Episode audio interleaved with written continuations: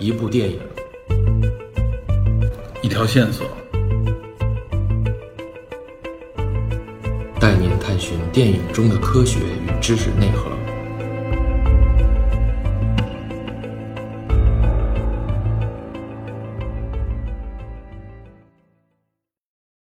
Hello，大家好，欢迎收听本期的电影侦探，我是 Peter。《雄狮少年》这部电影呢，虽然从目前看票房上并没有取得很大的成功，但是却已经成为最近的一个热门话题。很多人谈到这部电影的时候，都会谈到燃、励志这样的标签。其实，作为励志片，越是燃情，就越会有一个沉重的背景作为依托，在这样的反差之下，情绪也会来得更加的强烈。打拼与奋斗，最终咸鱼翻身的这个故事背后，一定是先展现为什么，然后才是该如何的这么一个过程。因此，我们在关注和抒发梦想成真这个热烈的情绪的时候，也不该忽视和回避那个残酷冰冷的现实。那么本期节目呢，我们就想结合这部电影，更多的来谈一谈，就发生在我们自己与身边的，一直持续至今的现实问题，也就是留守儿童。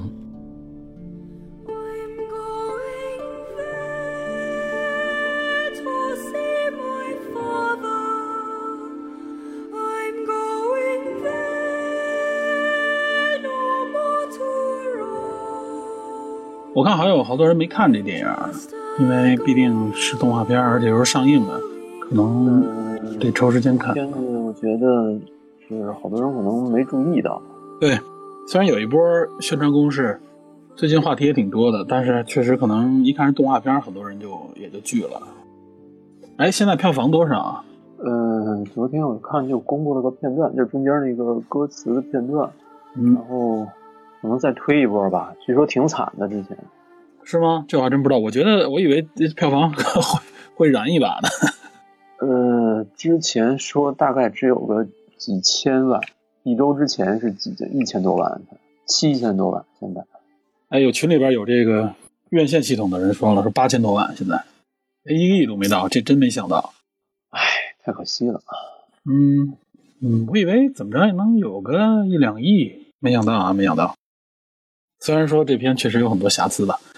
但是不知道咱们聊完这期节目以后啊，能不能周末的时候，哇塞，对票房形成有利的影响？我觉得就是瑕不掩瑜吧，已经很难得了这片儿。对对对，真的这很不错了，已经。对它虽然说有些地方比较比较刻意，然后也比较明显能看出借鉴来，但是能拍成这个样子，它在那个戏弧的方面挺好的，就是关键哎有关这个其实有很多深意。哎哎对，然后最关键它结尾我觉得也挺好。嗯，哎，这个我都不知道，这个片子跟《大圣归来》有什么直接关系吗？没有吧？那制片是原来导电影，就是就是不是动画电影，《战狼二》啊，什么《我不药神》啊这类的。并不是《大圣归来》剧组什么之类的，什么那个团队啊，有没有？对，他的团队那个导演叫孙海鹏，是包强的那个团队，就是原来有一个挥舞着双截棍那个包子的形象，打那个寿司，寿司是日本人的形象，记得吗？嗯嗯嗯嗯嗯，好像有点印象。对，那哥们儿、哦他们的团队啊，我看网上有人说说，刚才我看群里边也有人说，我感觉形象有点那个什么，有点像建模。对，就四部有人说的像什么、呃像那个，形象上面有一点像，呃可能是不是觉得这个呃长脸啊也是也是也是眼睛和那个那个那个大圣里面的眼睛似的，是吧？啊，关于形象这个，我觉得对于咱们就不用多谈了。我觉得这如果动画片里边的形象，大家还有什么这个介意的话，我觉得那还看什么动画片啊，对吧？别看动画片了，这这都是艺术再加工，对吧看看电视连续剧就完了。就是现在好多人就是听风就是雨，然后呢也没去看原来的那个导演的访谈的视频，就直接就嗯，而且我觉得是不是那个什么呀？是不是也是有炒作的嫌疑啊？不知道啊，这个我是真不知道。不是，应该不是啊，是吧？确实有人有人喷，是吧？对，而且有人是真这么认为。我这个不奇怪，我我这甚至有真有这么认为的人不奇怪。就就是就是喷的嗯，人流量高，然后夸的人流量低。你就想吧，现在为什么大家都奔流量去，对吧？嗯，客观的说，这个我觉得现在的主要观影群体看这个动画片的这种观影群体，可能相对年轻人比较多一点。他们都是玩的这种的，怎么说模特级网游啊，对吧？看这种啊，美图十级以上的这种 短视频长大的。所以我估我估计可能大家对这个对容貌方面已经有一些审美的，有一些可能审美的定性了。习惯了，习惯了。，嗯包括日漫啊什么之类的，对对吧？日漫日漫的这种大眼萌的这种形象，大家好像觉得，包括我们传统的，咱们之前说过这个动画片嘛，《天书奇谭》的时候，其实《天书奇谭》主角就是小眼睛嘛，小豆眼儿。但是诞生嘛，但是其实看《天书奇谭》之前啊，包括像什么葫芦娃之类的，黑猫警长，对吧？尤其是正派角色，那一定是浓眉大眼，对吧？哎，没法说。这个对这个角色形象的这种要求，本身也贯穿于中国对怎么说呢？对文艺作品当中的一些要求啊，尤其原来必须是伟大、光荣而正确，浓眉大眼，对吧？挺胸抬头，是吧？打光都会不一样。只不过后来现在的一些影片当中啊，就是出现了一些什么稍微有一点逆反性的这个主角，无论电影还是电视剧，但是电影还好吧，有一些丑角做了明星。但是没想到我们在动画片当上这么的介意啊，这个，所以我觉得有关这一点，嗯，也是提示大家，有关这一点不作为本期节目的聊的重点，我觉得这方面没什么可讨论因的。为第一，对第一我们已经聊过了，对关于形象真没必要，真没必要，真没必要不是重点。对所以我我简单说一下啊，今天聊的这个重点，嗯、原则上我认为应该有两个，有两点吧，两个方向。一个呢，就是关于传统文化舞狮啊，对吧？尤其是咱们这个东南沿海一带、广东、广西一带的这个，啊实际上也影响了整个东南亚地区的这个舞狮相关的历史传承和文化，对吧？这个肯定我们得谈两句，这块是一点。那另外一点呢，就是呃从这个名字上大家能看到，就是燃情之后的一些有关冷思考。那冷冷思考是什么呢？这影片我觉得啊，特别难得的就是它非常明确的指向了留守儿童这个群体，对吧？对而且和留守儿童相关的很多的这个话题，呃，农民工的相关的一些现象，对吧？一些社会问题，在这部影片里边都明确的指向了。然后，但是呢，这个影片拍出来又有很多人说，就是感觉呢过于燃情，和现实有一定距离。为什么会是这样呢？我觉得这也可以去谈一谈、聊一聊我的一些看法吧。嗯，所以我觉得咱们就是这俩方向，对吧？嗯大体上是这两个内容啊，有可能聊的时候会涉及到更多的一些相关内容。啊，我主要就聊一些细节吧，就简单的嗯一些细节。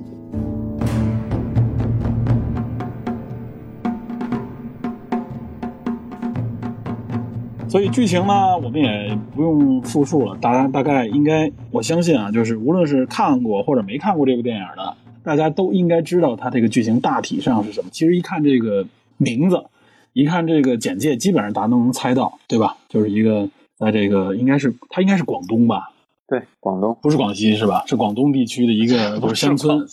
不是广不是广西啊，广西也有舞狮，知道吧？呃，不止广西有舞狮，好多地方都有舞狮。对对对。咱们就是可以初步判断它是广东地区的一个，应该说是乡村了吧，小镇，就。是一个乡村。啊，呃，应该是比较偏远的一个乡村。然后呢，就是父母在城市打工，打工的城市很有可能，我看这样子也就是广州啊之类的这种啊，可能就是本省之内啊。他说的是广州，就是后来、那个嗯应该是广州，我记得。是。对，阿娟去广州了嘛，然后后来又要去上海嘛，就是这么对最后要是要去上海这么一个情况，然后在就是留守儿童在自己的这个乡村里边，然后呢几个孩子一起，从小也比较喜欢舞狮吧，受到了一个从城市里来的这么一个神秘的女性 女性少年的这种鼓励啊，然后走上了这个 少女啊，对少女少女这个鼓励吧，然后就走上了这个舞狮之路啊，是大概就是这么一个故事。然后这个故事我看到就是大家绝大多数，包括一些公开的嗯媒体上报道也都说啊，这个影片就是前半程呢有一些致敬啊，有一些喜剧元素，大家比较熟悉了。但是呢，就是感觉在整个的情节方面有一些欠缺，这也是这个影片我认为的一个算是一个硬伤吧，就是它在编剧方面。至少从直观的感觉上看啊，它这个编剧方面是，呃，相对来说有点粗糙，有些地方呢，这个情节呢还不太经得起推敲，然后呢，一些细节方面的打磨还有待提高。我觉得大概这是它前半程体现出来的一个问题。但是从后半程开始，嗯尤其是从阿娟进入到这个大城市准备去打工，就是他父亲这个工伤，然后昏迷了嘛，应该是。所以呢，那么父亲，我他父亲，对对对，他父亲对，所以我觉得就是从这儿开始呢，就走向了一个啊很燃情的这么一个方向，对就是一个非常社会底层的这么一个一个流动人口啊，一个外来打工者，他如何啊通过舞狮啊找回一种自我啊自尊之类的这么一个方向。我觉得呃，反正不管怎么说，有点都市童话的那种感觉啊，有点那个。呃，怎么说呢？麻雀变凤凰或者迎娶白富美这种啊，你说从爱情的角度来说，也没也没到那地步，就是不，我的意思就是说啊，就是类似于这种啊，其实嗯大家看看这个燃情的感觉嘛，就是说，无论说是麻雀变凤凰啊、迎娶白富美之类的这种情节，那大家为什么其实都明白这个在现实当中并不真实，但是还是会被感动啊，还是喜欢看这类的套路。其实就和这个片的这个燃情这个背景，我觉得也接近。它需要其实就是迎合大家有一种就是咸鱼翻身的这种感觉嘛。我我这么说吧，就是这嗯片儿开头的十分钟左右，我其实是不太看得下去的。嗯，同感。嗯，就对我是有一点儿觉得，嗯，一是这个它反映这种小镇，尤其是南方小镇这种生活不太能吸引我；二是因为这种设定，还有一些我们能想象的喜剧元素，其实因为它大量的有这种借鉴和这种怎么讲啊致敬，然后会让我觉得很很熟悉，熟悉到已经没有新意了。对，但是自对，但是自从说他开始真正开始慢慢学艺的时候，我开始觉得，我觉得这个片儿在进入一个他自己的节奏了。虽然说中间还是有很多，比如说周星驰的那种致敬，嗯或者说那种你很明显就能看出的那种桥段，对吧？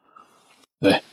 对，然后你就觉得呃，OK 还还好，你有一种熟悉感，那个熟悉感你又不是特别的讨厌，就还好。到后来啊，阿娟进入到那个真正现实节奏的时候，我觉得这片找到他自己的这种现实的意义了。嗯，他自己一边背负着梦想，一边去大城市打工。呃，虽然说最后是确实有点俗套，他回归了，但是到最后的结尾的时候，那个彩蛋又说揭示了这个片子还是植根于现实，他没有说嗯，对，阿娟一下就就就咸鱼翻身，彻底翻身了，一下走向人生巅峰了，并没有，他还是回归到他自己原本的生活。我觉得这点是还是比较难得的。对，所以我觉得就是这块咱们稍微这个就是说不剧透一点，就是我认为最后的结尾虽然很燃，大家都能猜到，但是呢，我觉得他在最后的这个推敲上面还是用心了的，而且有一些和我们预判的不太一样的地方，对吧？对对嗯，我觉得这个最后对于燃的这个结尾来说很难得。弄来上山，弄来下山。对我得我得说两句这片儿里面的歌曲，就是除了、嗯，对，音乐很有印象。对，开头就是五条人的《道山靓仔》嘛，因为我对这个歌印象特别深。嗯，五条五条人去年嘛，去年月下第二季的时候，第一首歌就是《道山靓仔》。我本人对五条人他的歌曲，嗯他的歌曲我不喜欢，嗯但是他反映出来他那种独特的气质，我觉得确实很少见。嗯然后他那歌词什么穿着破拖鞋，为什么穿着破拖鞋？为什么骑着你自行车？跟开头的那个阿娟那个形象是完全贴合的。嗯而五条人本来就来自广东省海丰县，就是他们还是后来去的海丰县，他们最开始也是小镇生活的这种普通的年轻人，就很贴合这个片子的气质。嗯，然后就是结尾的时候，那个九连真人的《莫欺少年雄》，九连真人是来自于对广东省河源市连平县，也是特别小的一个县。他们那个如果没记错，他们其中一个呃乐队的成员是是这种乡村教师，就嗯是也是那种特别平常、特别朴实的那种人，然后也是怀着小镇小城市的那种梦想。然后为什么这首歌会被这个呃主创人员采用？说因为这首歌歌词里边有除了那个他的主角叫阿民以外，其实就是其他的就是反映一个小镇青年。呃，一方面舍不得城镇的这种熟悉感，一方面又怀揣梦想，想去到大城市去看一看，有这种情怀在。然后它里边歌词有一句“如何上山，如何下山”，就被主创认为特别贴合这个采诗的那个上妆那个那个样子，哎非常像。对，所以就选了九连真人的这首歌。呃，我觉得就是说他在配乐方面非常用心，他的其他几个呃插曲，比如说那《今夜无人入队》那边非常非非常恶搞，还有那个粤语的那个《Fly Away》，嗯。啊，包括最后毛不易的那个结尾曲，我觉得都是很贴合这部片子的主旨的，不出戏，然后又很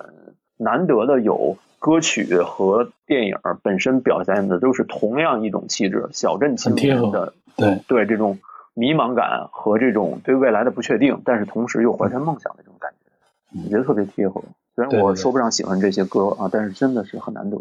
结合这个电影，就是感觉很到位啊，搭配得非常非常的恰当，对吧？嗯，你这一说，就直接引向了第二个话题，咱还得先说一下啊第一个话题。没事没事不管怎么说，也得说一下舞狮啊，这个这个传统，对吧？嗯嗯嗯，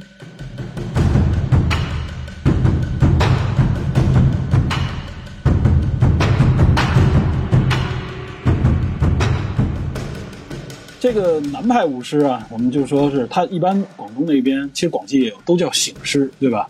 对，醒狮，对，它明显和北方其实不太一样，而且我我相信啊，绝大多数电影爱好者，包括我们侦探社的这些单元们，大家对舞狮应该都不算陌生，至少我们都看过或知道《狮王争霸》，对吧？黄飞鸿啊，对呀、对啊，这个是黄飞鸿的招牌性的这个元素了，相当于是，对吧？对对关于这个舞狮啊，我不知道大家有没有什么想法，就是有没有想过为什么是舞狮呢，不是舞虎？这方面你有、这个有有思考过吗？我我查了一下资料，因为狮子嗯不是中国本土的生物，对，狮子在中国本土没有。对，对，然后据说就是舞狮来源有几种说法，一说一种说法就是说是民间的一种野兽，或者说是那种过年的时候那个年的那种东西，大家把它杀死，或者为了吓走它，嗯，扮成这么一个怪兽的东西。后来这个好像是电影里面也提到的，到最后啊，提到的这个传统。随着汉代西域进进贡这个奇珍异兽，比如说大象啊、孔雀啊、狮子啊这种东西，嗯然后随着这个物种引进到中土，引进到中国，然后慢慢的这个民间的这个东西跟狮子的形象就贴合了。嗯然后真正开始舞狮这个东西，据说是在呃三国到南北朝时期才有对，南北朝应该是对，舞狮，对，然后这个，因为我们当初管管印度的某一个国家叫做狮子国嘛，所以很哦，对，有这个说法，对，对，很明显是西域过来的，然后跟佛教有这种比较明显的这个关系。呃，是是文殊还是普贤菩萨的坐骑是坐骑，坐骑啊、坐骑嗯，坐骑坐骑对狮子嘛，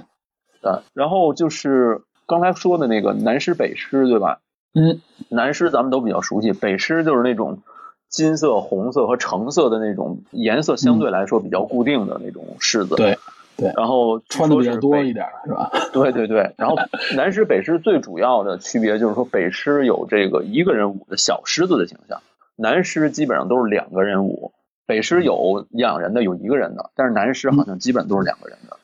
嗯这个是，但是据说是现在有一种融合，什么用南狮的形象、北狮的步伐等等，还有一个就是大家都非常熟悉的，对黄飞鸿里边的那个五十之前有点睛，哎对吧？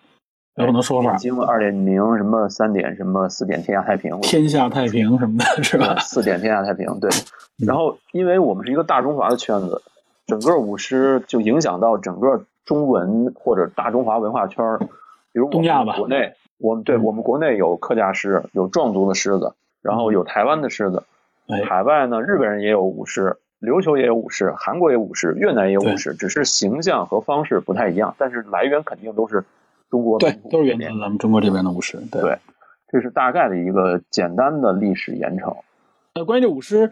我记着啊印象当中，在这个南派武士里边啊，就是醒狮里边，嗯其实应该还有几个角色，它这里边就提炼出是三个，一个敲鼓打点儿，另外就是两个舞狮。我记得应该还有一个，呃，带着大头的这个一个佛爷的形象吧，拿在前面引导，对吧？有个扇子啊，然后另外还有应该有一个打岔的，对吧？对，就是他为了把人物聚焦，然后他对他聚焦成三个人嘛。对对，而且他主要采用的这个呃竞技的形式是彩青嘛，嗯，彩青其实其实他那挂的那个彩青是一个彩青是一生菜，对，是生菜。对，然后据说过去的时候是那个生菜是就跟生财有关，就一个谐音。然后呢，就是说如果你你踩到了，就是好一好彩头。然后就是有一些对有一些饭店呢，把这个生菜就直接直接就就做饭用了，它是一个吉祥的这么一个象征。嗯呃，我我记得印象特别深的是什么呢？是这个，嗯，刘家良，刘家良在一九八一年拍了一部这个片子叫《武馆》，武馆嗯，刘家良是南派武师嘛，南派武行，他当时说了几个开头的时候，关于武师，他说了几个就是跟武行有关的武师的规矩是禁忌吧，应该是。嗯然后我又查了一下武师整个的禁忌，就比较多，比如刚才你说的这个锣和镲，你不能乱敲，还有就是说你进屋的时候必须参拜，经过神坛的时候要参拜。然后武师如果有两队的话，后来的这队的人，像先来的那个队的人要点头，三嗯点三次头，就以示敬意。有自己武的队员，对对，有自己理解。与舞狮的这个舞狮队员进屋的时候要背冲着里边人的坐，就是以免呃屋里边的这个女性对他们之间有什么相关的这种嗯嗯嗯，呃误会。还有一些就是说什么要先进哪个屋，比如说不能先进这个，不能先进老屋，好像是，然后也不能踩灭花灯之类的，就都是跟一些民间禁忌有关。但我觉得这些都是算是风俗吧。呃，刘家良那里边说的主要跟武行有关的，比如说禁止眨眼，就是两个狮子遇见的时候，你怎么打都行，不能眨眼，眨眼就是被视为挑衅。然后不能举高头，不能咬对方的尾巴或者屁股。如果咬对方尾巴屁股，就是把对方当做母狮子，也是一种。犯规呀，是吧？对，然后也不能起高脚，起单脚，就是你用单脚来回打对方也不行。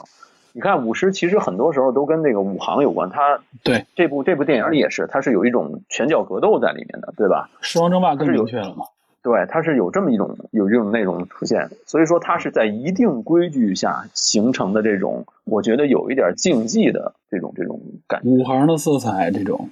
对，嗯是这样啊，就是嗯在主要是比如说是一些节庆啊、街头的这种啊开张啊一些节庆的时候，他做一些庆典，它是街头的一个可以说是表演艺术吧。正是因为它有这种呃怎么说呢街头文化的属性，所以呢，再加上你刚才说的这个武行的这个背景啊，它多多少少实际上是有一点和当时的这个啊社会势力啊是有分不开的这种关系的。所以我看到有一些地区呢，也是认为就是说，嗯，尤其我们说旧社会啊，解放前说这个舞狮呢，实际上是和一些社会势力，甚至和一些比如说是黑社会也好，或者一些帮派也好是有关系的。所以这些人身上也都带功夫有一点，对对他们之间也有竞争，对，他是有这样的一个背景在里边。对，就成龙的师弟出出马，最开始不就是两间武馆的武师产生的这种矛盾，嗯，然后成龙自己师兄被打，然后师兄负气出走，他作为师弟出马嘛，就这么一个故事桥段，也是跟武师有关。对，抢红包，然后就是一种好勇斗狠，所以《一代宗师》里边叶问就有一名言说，无非为了一个红包，有失斯文，对吧？就是很容易引发引出双方打斗这种这种可能和潜在的危险性。但是多数的时候，我们现在看的舞狮都是以这种节庆啊、开张啊、对现在主要啊是节庆，甚至文艺表演，就是对这种这种形式出现，它的竞技性和格斗性相对来说没那么高。这个片子我觉得嗯它恰到好处的把这个竞技和格斗性控制在一个很合理的范围，嗯有竞技有格斗，但是呢又不是过于棒以。此为主。对，我以为最后是一个格斗呢，没想到其实最后是一个表演吧。对，一这就是一种竞技嘛，它是嗯体育比赛的那种感觉了。对，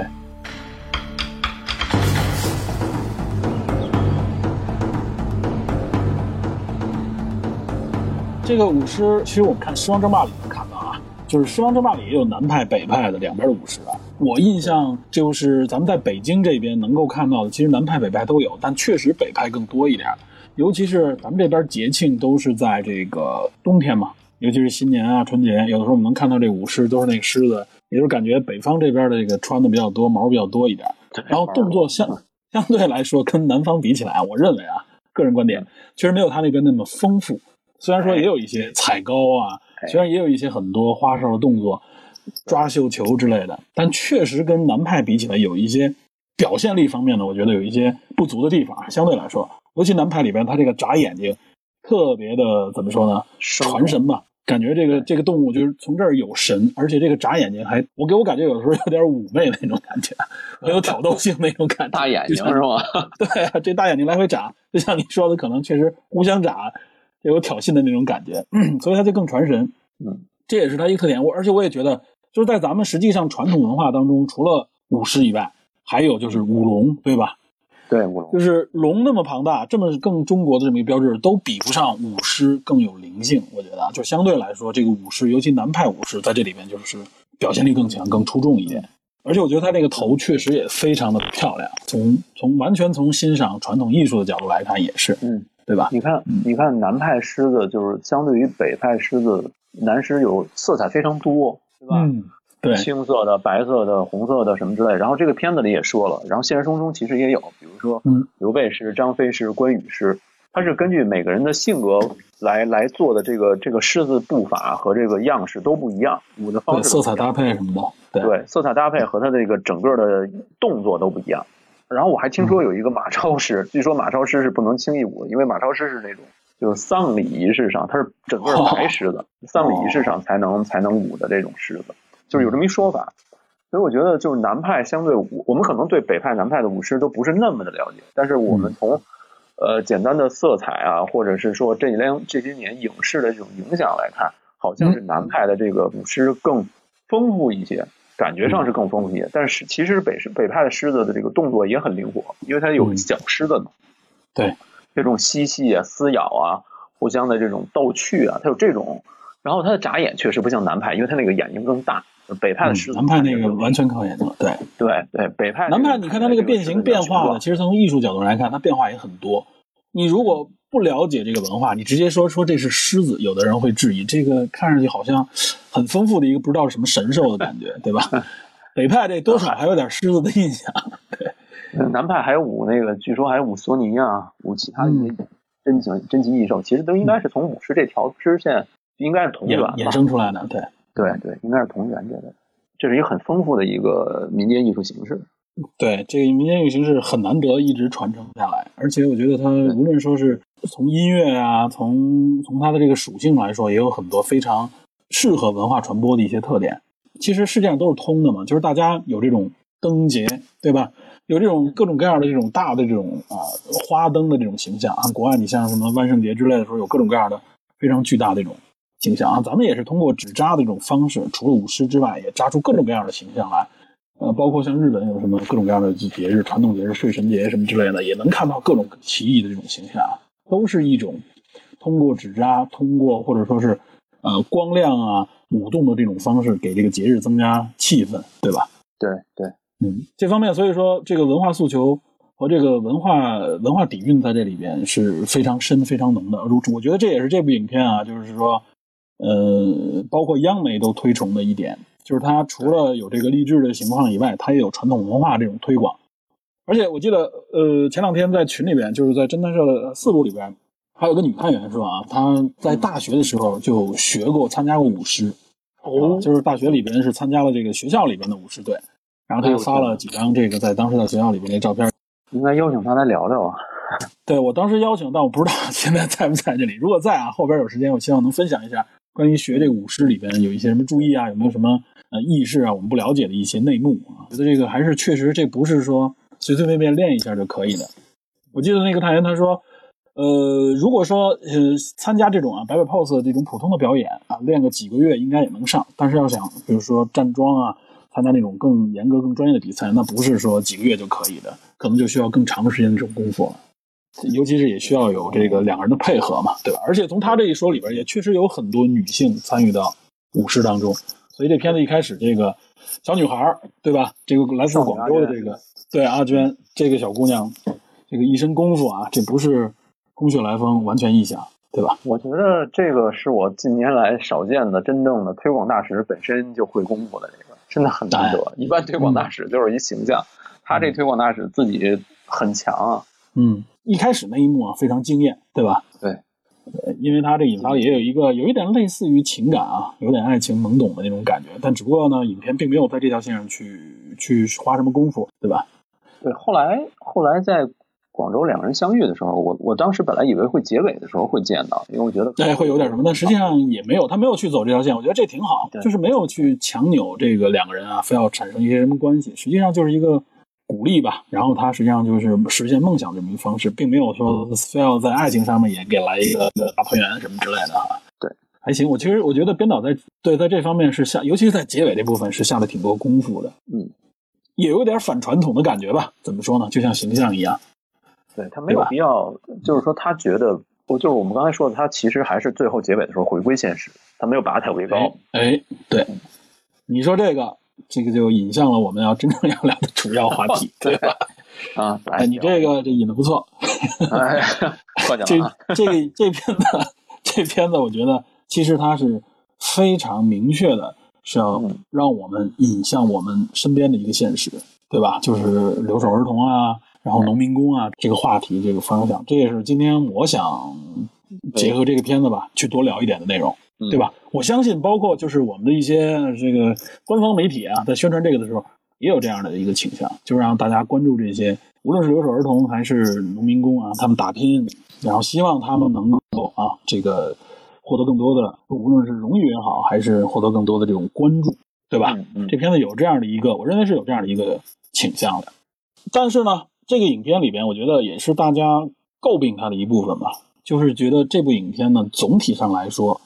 非常的脱离现实，对吧？但是我认为这个脱离现实有可能是编导故意而为之的啊，我我这我完全不了解，我只是这么揣测啊，我只是觉得他故意这么去表达，希望大家通过这个你觉得和现实不太一样的这种结果，反而产生了一种思考，对吧？反正我是受这个影片，当时我看的时候啊，就是我跟你一样，一开始前十分钟我觉得。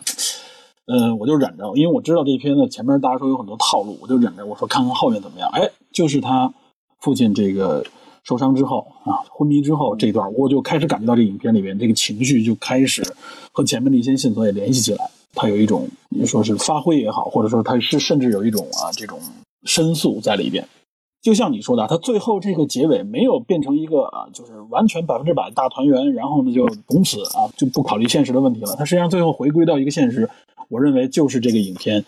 的编导用心的这个地方，就是它实际上是用一个脱离现实的故事来对应它。我觉得它是在暗示他非常明白现实到底是什么样的，所以我们就得从这个影片一开始，就是大家觉得不太现实的这一部分里边说起。首先就是这个留守儿童。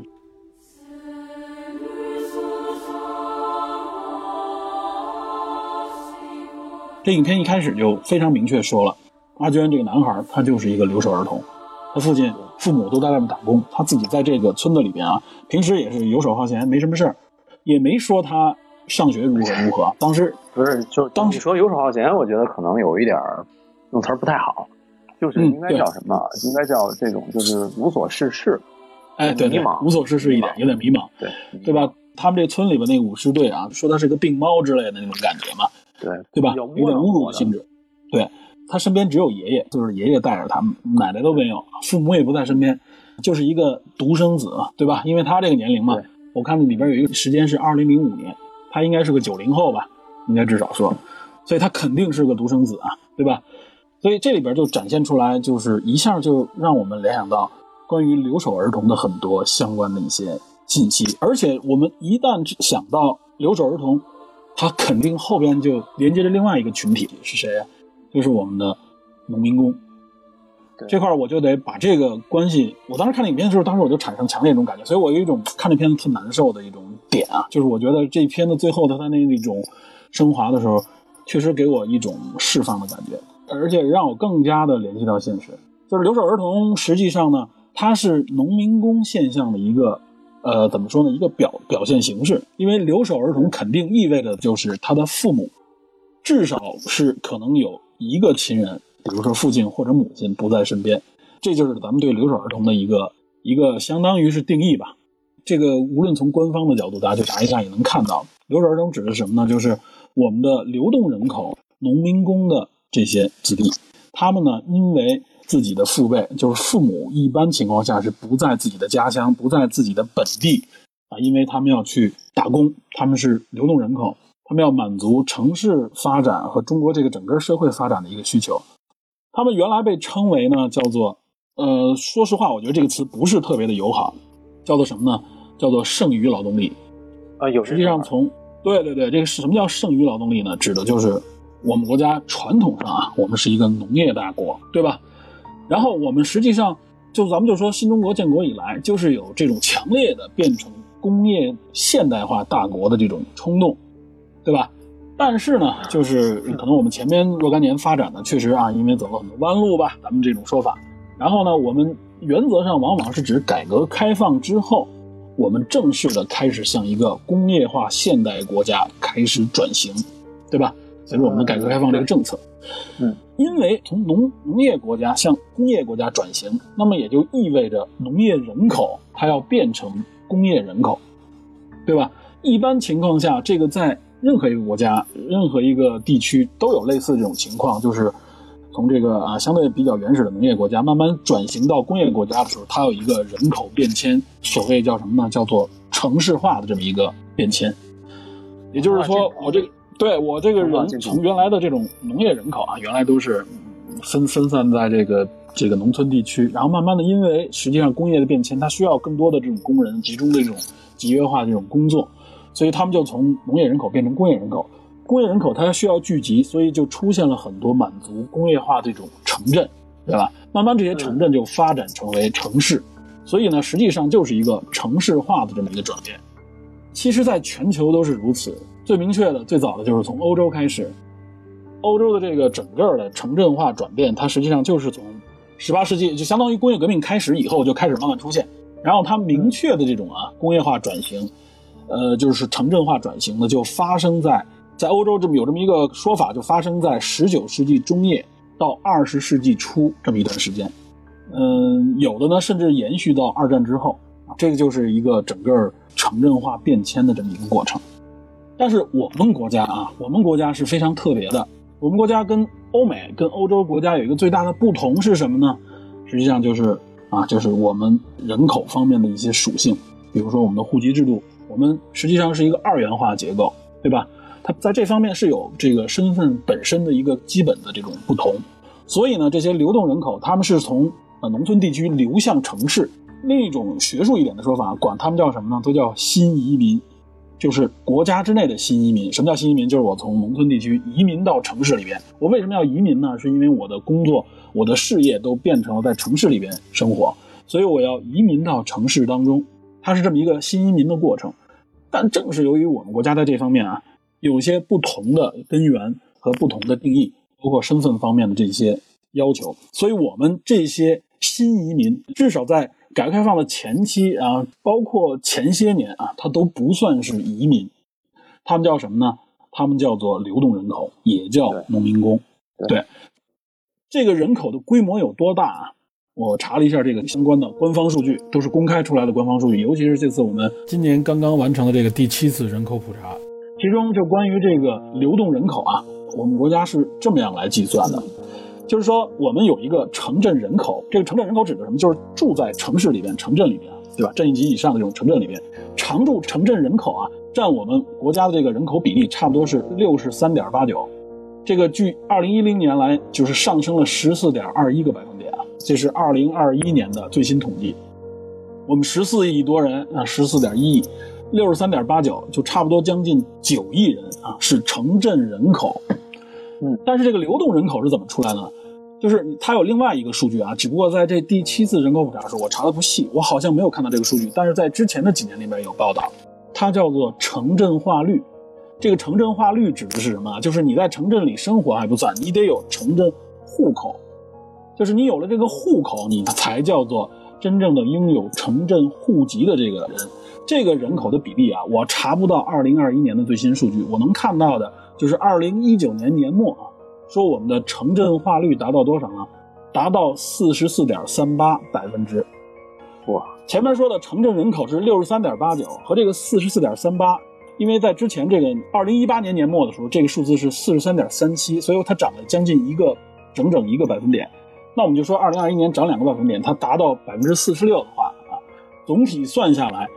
这个六十三点八九减去这个百分之四十六，剩出来那百分之十七这部分人就是流动人口。这个流动人口也就指的基本上就是所谓的农民工，它这个规模达到了多少呢？算下来差不多是两点三九亿人，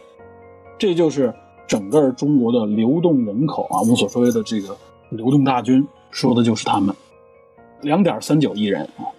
然后其实我还看到另外一种说法，说我们的流动人口其实不只是两点三九亿，达到三点七亿。我们就按两点三九亿来说，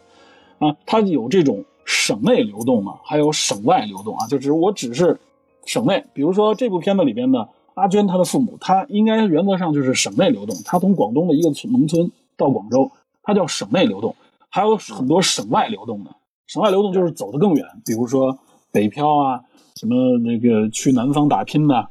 去西部啊，去尤其是西南部地区，成都啊、重庆这些地方去打工的这些人口，啊，这种人口实际上占了将近一点二亿人左右。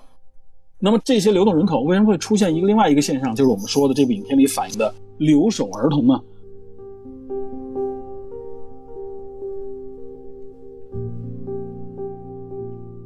这就是前面我们刚才说的，一般通常情况下，国际管这个叫新移民。什么叫移民？就是我从我原来生活的地方移居到你这个新的地方来，城镇里边，我在这儿居住下来。那我居住下来，我肯定我的家人、我的孩子也跟我一块儿过来。因为什么呢？因为我在这儿工作，我在这儿生活，那我的孩子应该也在这儿成长、学习，对吧？这是一个正常现象。但是我们国家这一块儿形成的现目前的这个格局，就是留守儿童为什么会有？因为新移民，因为流动人口，他无法扎根于这些新的城市里面，尤其是这些大城市里面，所以他们的对他们的孩子只能留在老家，留在乡村，他们就成了留守儿童。那么关于留守儿童这个规模啊，我能看到有很多不同的说法。目前比较主流的一种啊，官方也认可的一种说法是达到多少呢？达到六千八百万，这是留守儿童的这个规模。六千八百万人。所以，首先这个片子的前半部分，阿娟所展现出来的是将近几千万人儿童的一种现状，他们叫做留守儿童，而且他是属于双亲都不在身边，他这种留守儿童相对来说就更具留守儿童的一些特征。那么这个特征展现出来是什么呢？展现出来就是阿娟这个人物在影片里边展现出来的这些特征。这个特征里边包括什么？性格方面内向、自卑，啊，悲观，甚至孤独，对吧？嗯，他缺乏亲情，因为他没有真正的亲人，所以他经常会被周边的这些人啊被霸凌也好，被霸凌的这种现象啊，这个有专门的调查，就是留守儿童被霸凌的这个现象是要高于普通的啊，就是父母在身边这个儿童，这个比例是要高出几个百分点的，这是我们官方的一些研究和统计里边呈现出来的，而且他们往往啊。还有一些什么特征，其实都在阿娟身上展现出来了。就是他们除了有心理、性格缺乏这些方面啊，内向这些特点以外，他们的学习成绩相对较差。这里边虽然没有没有没有直说，没有明说，而且我看有人质疑，就是说啊，这个阿娟她的成长，她为什么不是通过学业啊，对吧？好好学习，考到大城市，对吧？这个考上大学怎么怎么样？她为什么没走这条线？实际上，我认为这就是这部影片想要表达、想要呈现的。就是大部分留守儿童，实际上他们的学业不好，为什么？显然也是因为双亲不在身边的这么一个原因，啊，就是双亲不在身边，他们的成长本身啊，从心理方面就有一些欠缺。有缺失。我我们对我们我们在身边有父母的都应该清楚，就是我们学习当中，比如说小学、中学，我们遇到问题，首先家长是第一个能帮你的，另外一个在这个成长过程中，我们是建立人格、认识世界的这么一个过程，这个时候是。成年之前是肯定不应该离开我们身边的父母的，对吧？但是这些留守儿童，他们身边只有谁呢？只有隔辈人，只有爷爷奶奶。一方面，爷爷奶奶年龄比较大，就是对他没有这种像父母一样那么无微不至的关怀。更多的时候呢，就是说我满足你的吃、穿、用，对吧？安全，这是第一需求。那么至于其他的，其实无论是爷爷奶奶还是姥姥姥爷，都不具备啊，就是像父母一样的这种能力。这也是一个非常巨大的现实，所以我觉得这个影片里边，我们抛开情节设置上的一些觉得不合理的地方，我们仔细看，我会体会到，就是留守儿童的很多特征，在阿娟，包括他那几个兄弟身上都有所体现，对吧？阿狗，阿猫阿狗，就是那个那个胖胖的那个，应是阿狗还是谁？我我对不上。阿狗，阿狗，你看他，他实际上是未成年就去打工了，对吧？对阿猫就完完全全游手好闲，没有展现出任何他是。是上学啊，还是怎么样？完全傻乎乎的游手好闲的这个状态，这三个孩子就体现出来的就是这样的一个现象。就我看到这块其实我是我是觉得我我明白编导在想表达什么，但他没有去明说。呃，就是三个人父母不在身边，都去打工了，然后自己呢可能有一个老家照顾，不会说完全挨饿，但是呢又没有任何的生活目标，学习成绩也很可能不好。如果学习成绩好的话，他们应该不会是现在这个状态。对，然后因为父母在身边缺乏关爱，他们自己又很迷茫，对吧？只是勉强维持一个温饱的状态，然后又对自己的未来的路不确定，所以这个时候再加上你刚才说的霸凌现象，就很容易产生一种敏感、自卑，然后一种厌学，对，对种种的这种对生活的这种这种这种情绪都是有的。对，而且而且你看啊，就是刚才你说到，就是说满足温饱，实际上这片子里边还展现出来什么？就是他们实际上在温饱方面可能都不是特别的好，对吧？啊，你像他们跟这个咸鱼强，对吧？去学艺的时候，呃，他们师傅的老婆跟师母给他们做的饭，他们觉得哇，哎好香什么的。呃，并没有什么山珍海味，就是咸鱼啊，更多的这些啊，就是能吃到的东西，嗯，他们觉得特别好吃。那段也是致敬周星驰嘛。对你看到，包括他们家里边啊的那个一些影像的展现，如果大家仔细回想，或者说有机会再去看的时候，注意一下，呃，其实都是相当的怎么说呢，底层，对吧？这个就非常现实。我觉得这个片子如果把这些方面很直白的、很明确去过多表达，甚至这片子有可能上不了线。那这是我的一个呃看法，知道吧？而且而且嗯，咱们说几个官方公布出来，我说的这些都是可能人民日报上面公布出来的消息啊，信息，就是说近年来有关未成年人犯罪这方面啊，就是总体上比往年上升了百分之十三。当中，中国留守儿童的犯罪率约为未成年人犯罪的百分之七十，这其实也是一个非常现实的问题。就是留守儿童，我们刚才说了，他有很多诸多的这种心理、这个环境各方面的问题，包括学业，包括在学校里边，他们可能被霸凌，他们可能被欺负，或者说呢，他们找不到自己的这个人生目标。那这种相关这个未成年人犯罪就明显高于普通的这些孩子们。说白了，另一方面也是没有父母在旁边管教。我们我们看到有的时候我们原来谈过这些问题啊，就是隔辈人管的时候，往往娇生惯养。我们所谓的娇生惯养，实际上就是有一些管理方面啊、疏导方面或者说是约束方面并没有那么强，所以这些孩子们更任性啊，或者说更出现很多呃，甚至是更极端的一些行为，也是和这些有有些千丝万缕的联系。嗯。嗯，所以这个种种这些信息表现下来，就是说这些孩子们啊，像阿娟这样的孩子们，他没有去学坏，他去学这个舞狮已经非常非常的难得了。我觉得这个影片里边，在这里边去提啊，它实际上是用一种几乎不太可能的情况，去强烈的去表达一种对现实的控诉，或者说是一种呼唤，对吧？就是是希望这些孩子们能够找到自己的，哪怕是非这种啊是事业方面的这种方向，你起码有一种爱好啊也好，对吧？所以希望能从传统当中找到归宿，找到人生方向，对吧？我觉得他有这种诉求在这里边。就是说，他电影中是绝对是对这个留守儿童群体啊，还有外出打工的这种农民工，是有一种很明确的、很直接的表达的，尤其是像和关注，对，对关注，尤其是阿娟去新城市打几份工的那个哎经，历。对，那就是到了这个农民工的一个生活现状。对对，那会儿如果那段如果不是说剧组特别用心的话，是描绘不出来当时农民工的这种工作场景和这种生活嗯状态的，对吧？阿娟对他这个农民工主要展现出来的是建筑工人，对吧？对，这是一个比较有代表性的，对，他还送外卖嘛，你记得吧？对就是他一个人打多打几份工嘛。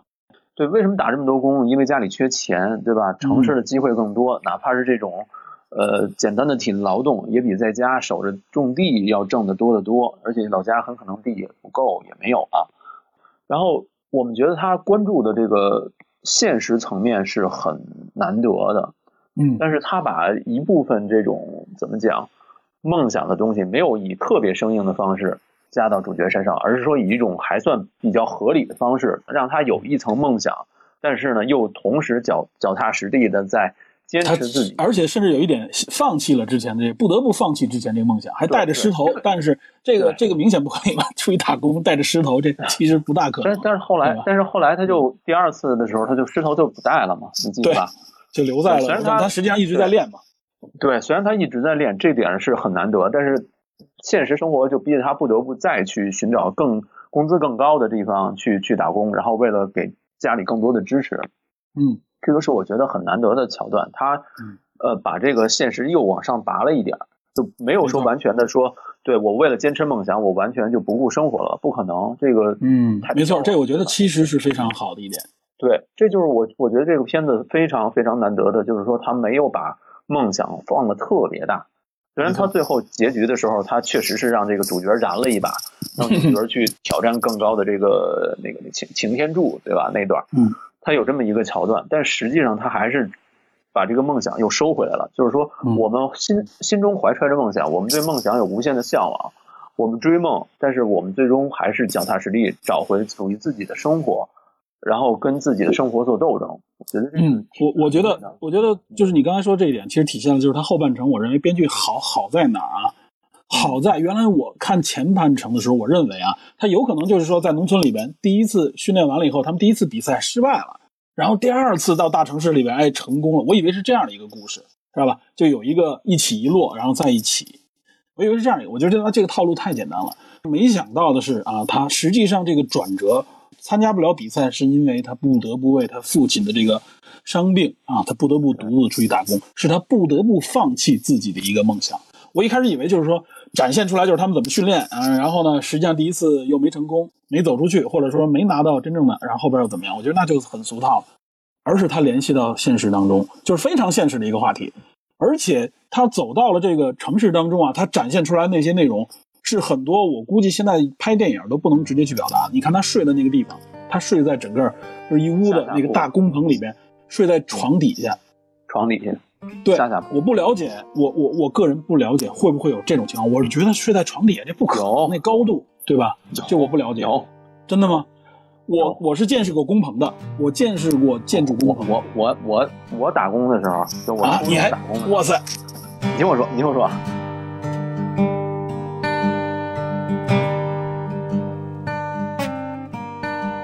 我初中打工不不住宿，但是我真的嗯见过比那个还恶劣的住宿。多我是在北京啊，我是在北京见识过工棚，而且见识过不是一次嗯。我见识工棚有，因为这个啊，就是有一次是跟这个扶贫相关有关。原来还有一次是什么？是我在学校里边，我们踢球，球踢到旁边工地里边，然后我翻墙出去捡球。我在那个翻墙出去捡球以后，有一个当时算是我觉得可能跟我同龄的一个人啊，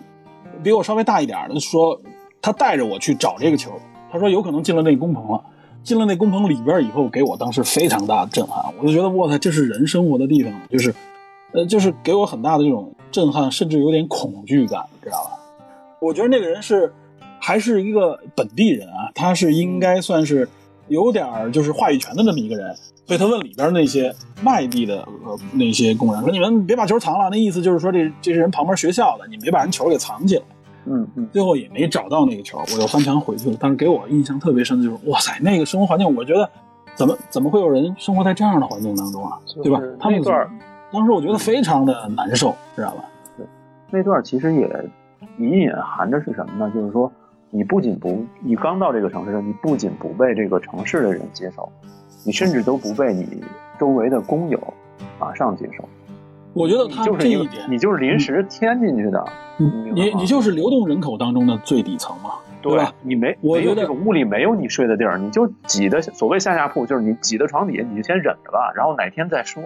就这样你。知道他，我认为他这个表达表达的是什么？就是表达的这个流动人口群体的现状。嗯这个群体现状今天如何我不敢说啊。现在我看到的这个所谓的工棚跟以前都不一样了，都是至少是临时化的这些临时的屋子，他们应该都是睡在这种啊，不是那种大通铺、大工棚里面，而是。呃，至少一个屋子里边可能有四张床啊，就是有上下铺，有可能或者是八张床，像学校宿舍一样的。对，嗯，不可能出现这种情况。但是前些年就完完全全就跟他这很类似，这实际上就体现了就是农民工流动人口他们在城市当中所处的地位就是这样，而且不是工棚这一点。我刚才说了，就这个片子里边展现出来的就是建筑工人的这么一个啊，建筑工人是很有特征的一点，无论说是在世界上各个国家，建筑工人都有这类的特征，但是实际上这些流动人口可绝不仅仅是建筑工人。他们包含了大量的，比如说现在很多的服务型人口，刷盘刷碗、售货员这些卖东西的，我们看到，在这个城市里边，我们看饭馆里边很多的小妹都是外地人，对吧？在北京就是这样。这些流动人口通过这一点，我觉得它体现出来的是什么？就是整个这个群体，他们实际上是生活在这个城市的最底层。前些年，呃，我估计大家都有印象，城市里边我们不叫贫民窟，我们叫什么城中村，对吧？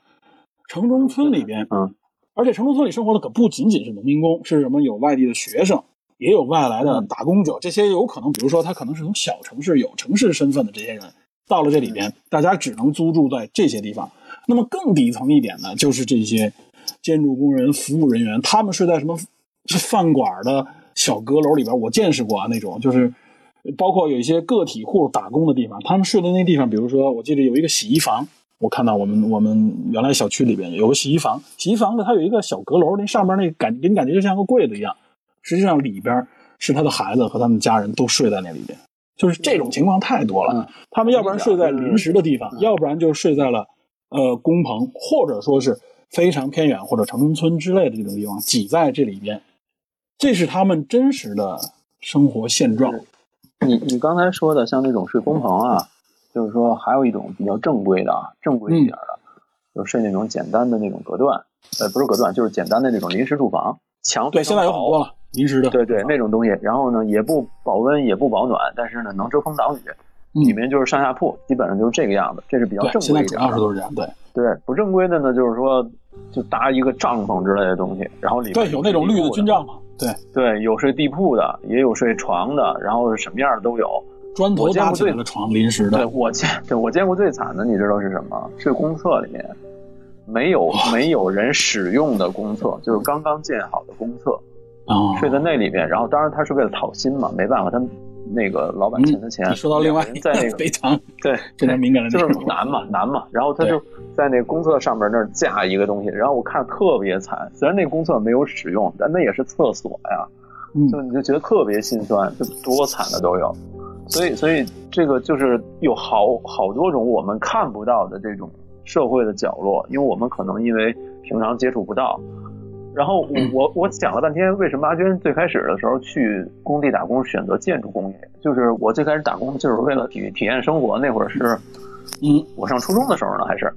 铜锅，哇塞，不是那就是为了体验生活，那个也、啊也也没什么其他的。对，然后当时好像是建筑工人拿钱多，呃，对，有拿建筑工人相对来说拿的多一点。对，尤其是泥瓦工，当然了，泥瓦工不是谁都能干得了的，泥瓦工一天当时赚的是最多的。然后你嗯你普通的，我们小孩人都不看不上你，你根本不会干活，没有技术，你力量又不如人家，你只是说人家搬砖也不行是吧？对，就是搬砖，最开始就是搬砖，你只能干搬砖，别都干不了。可以，就是对，所以所以我想，就是他最开始干建筑工人呢，应该是建筑工人给的钱稍微多一些，然后他还仍然还不够嘛。片中不是说了吗？就最可怕的是不知道有多少钱才够，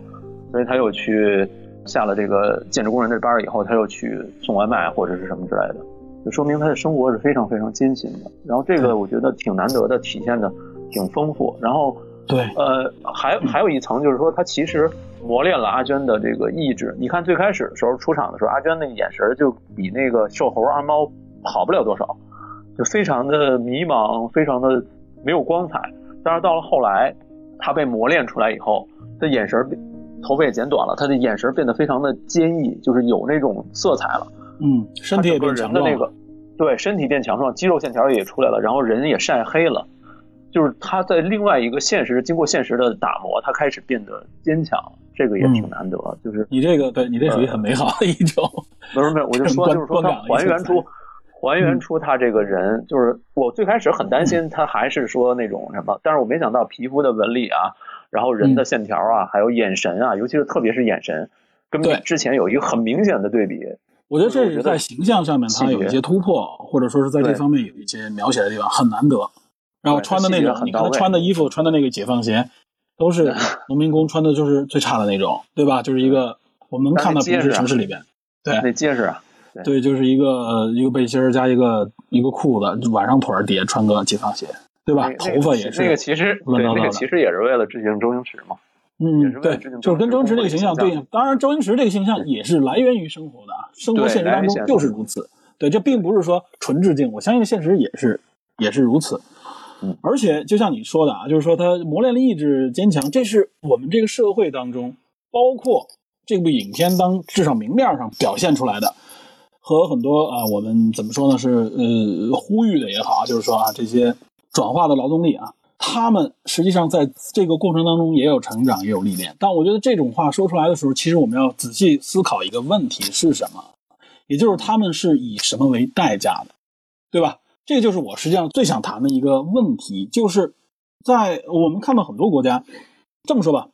当年恩格斯写过一本书，就叫做《住宅的问题》啊，马列马列主义嘛，马马克思主义里边，恩格斯对吧？深了深了深了，嗯，马克思的这个最佳拍档，对吧？这也是思想家之一。恩格斯写过一本书，说这个住宅的问题，指向的就是什么呢？当时资本主义国家的一个最大问题，就是城市移民，移民到城市里的人口，他们住在贫民区里边，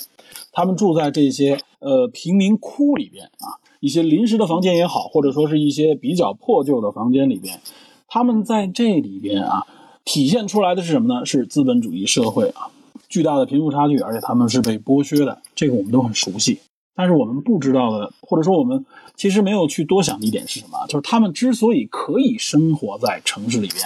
贫民区里边，是因为什么？是因为他们有权利生活在那。他们住的地方啊，虽然有临时的地方，也有贫民区，实际上是一个聚集区。就是原来这个地方啊，因为工人越聚越多，有些先期的移民，他到了这儿以后呢。由于自己啊，这个比如说自己的收入增加了，或者说是自己的经济实力允许的情况下，很多当时他们就就像我们的现在城中村一样，或者说他是原来城市里边相对来说收入低的一些人，他们在里面扩建自己的房间，扩建自己的房屋，为了满足什么呢？就是满足不断涌入的新移民，让这些新移民可以租住在这个环境里边。呃，有些新移民就在这些地区里边搭建自己的棚户，搭建自己的临时住宅，慢慢时间久了就成为了。城市里边的所谓的贫民窟，但是这里有一个什么问题呢？就是这个城市是不可以轻易驱赶他们的。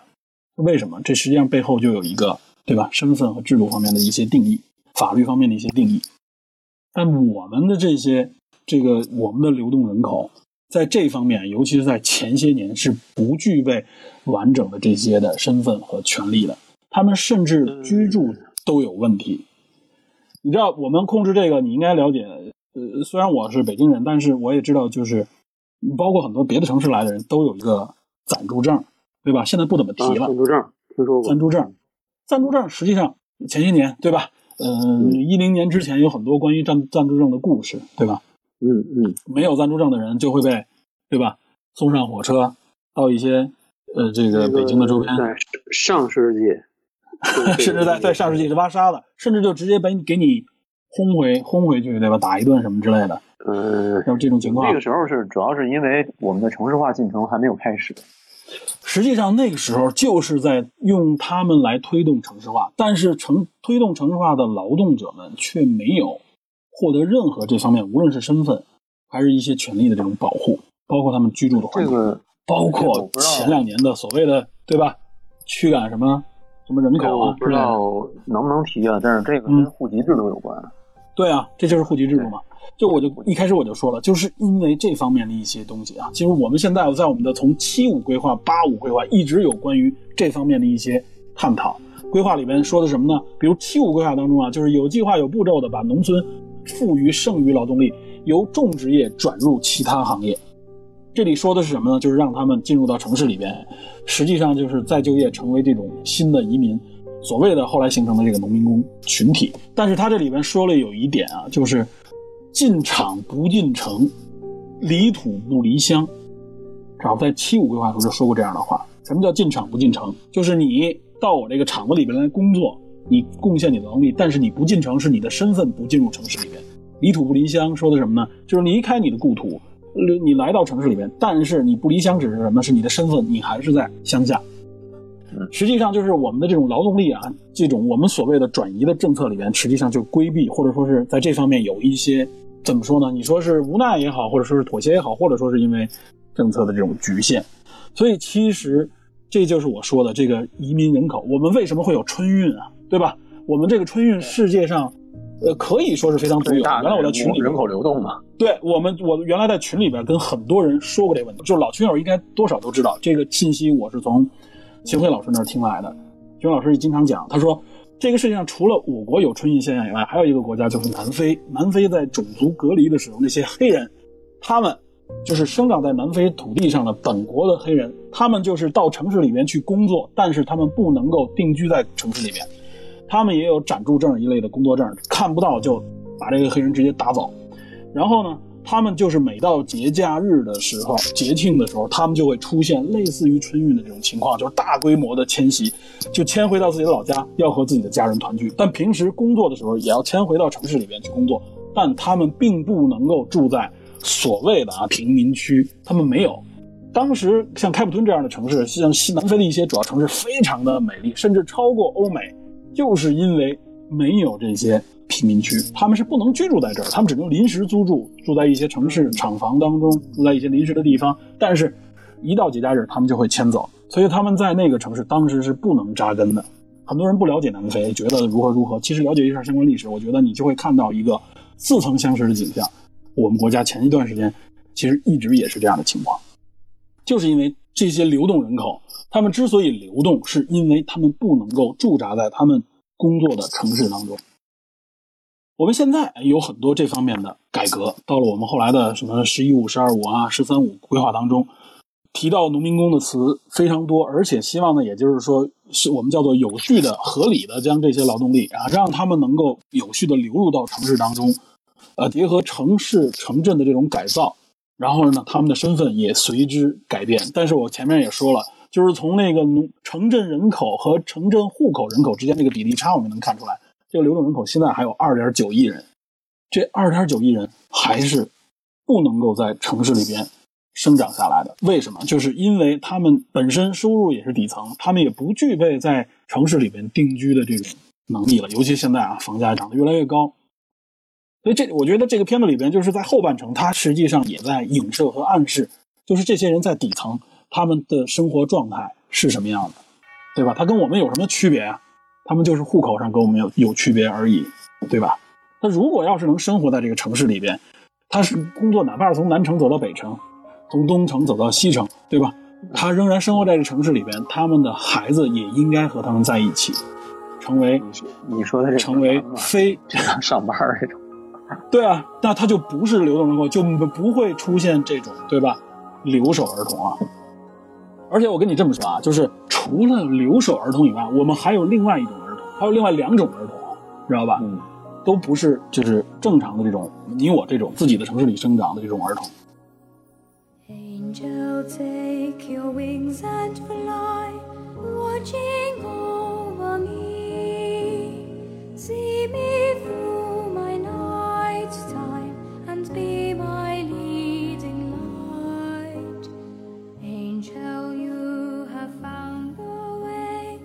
好，谈到这里呢，还是先告一段落。在下期节目当中呢，我将首先介绍一个和留守儿童之间有着直接对应关系的另一种儿童群体。这个群体呢，是近些年慢慢产生出来的，而且规模也在逐步的扩大。他们和留守儿童一样，值得我们去关注。